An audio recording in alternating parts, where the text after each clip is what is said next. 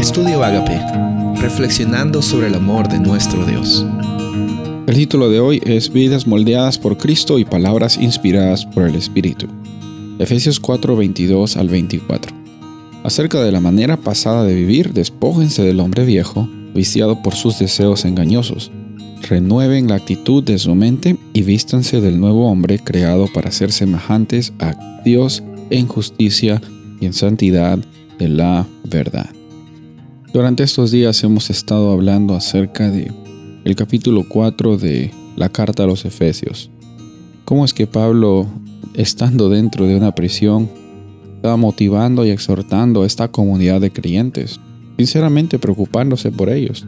Y también él, inspirado por el Espíritu Santo, estaba mostrándoles sobre la experiencia que nos toca vivir como iglesia, como iglesia unida.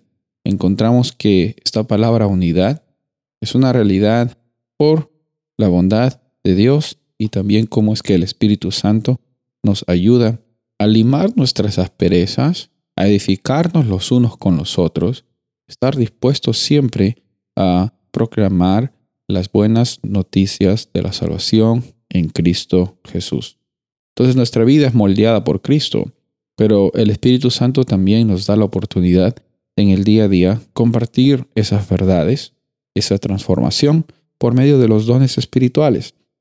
Todos tenemos diferentes dones espirituales, así como diferentes partes del cuerpo, pero Jesús siendo la cabeza es el centro de nuestra expresión.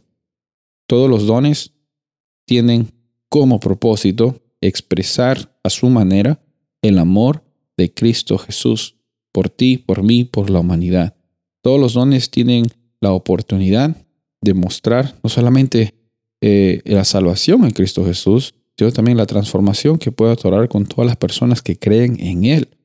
Entonces no se trata de que la gente te vea a ti, se trata de que la gente vea a Jesús por medio de los dones que tú estás presentando.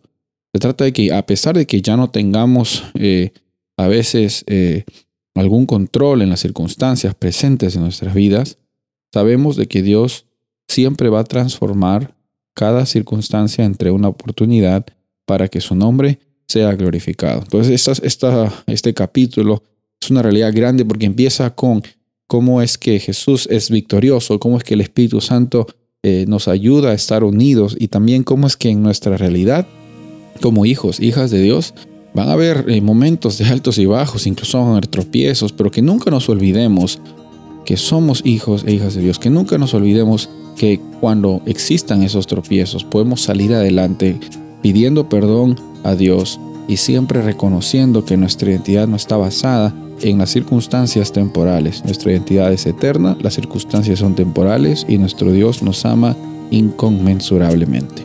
Soy el pastor Rubén Casabona y deseo que tengas un día bendecido.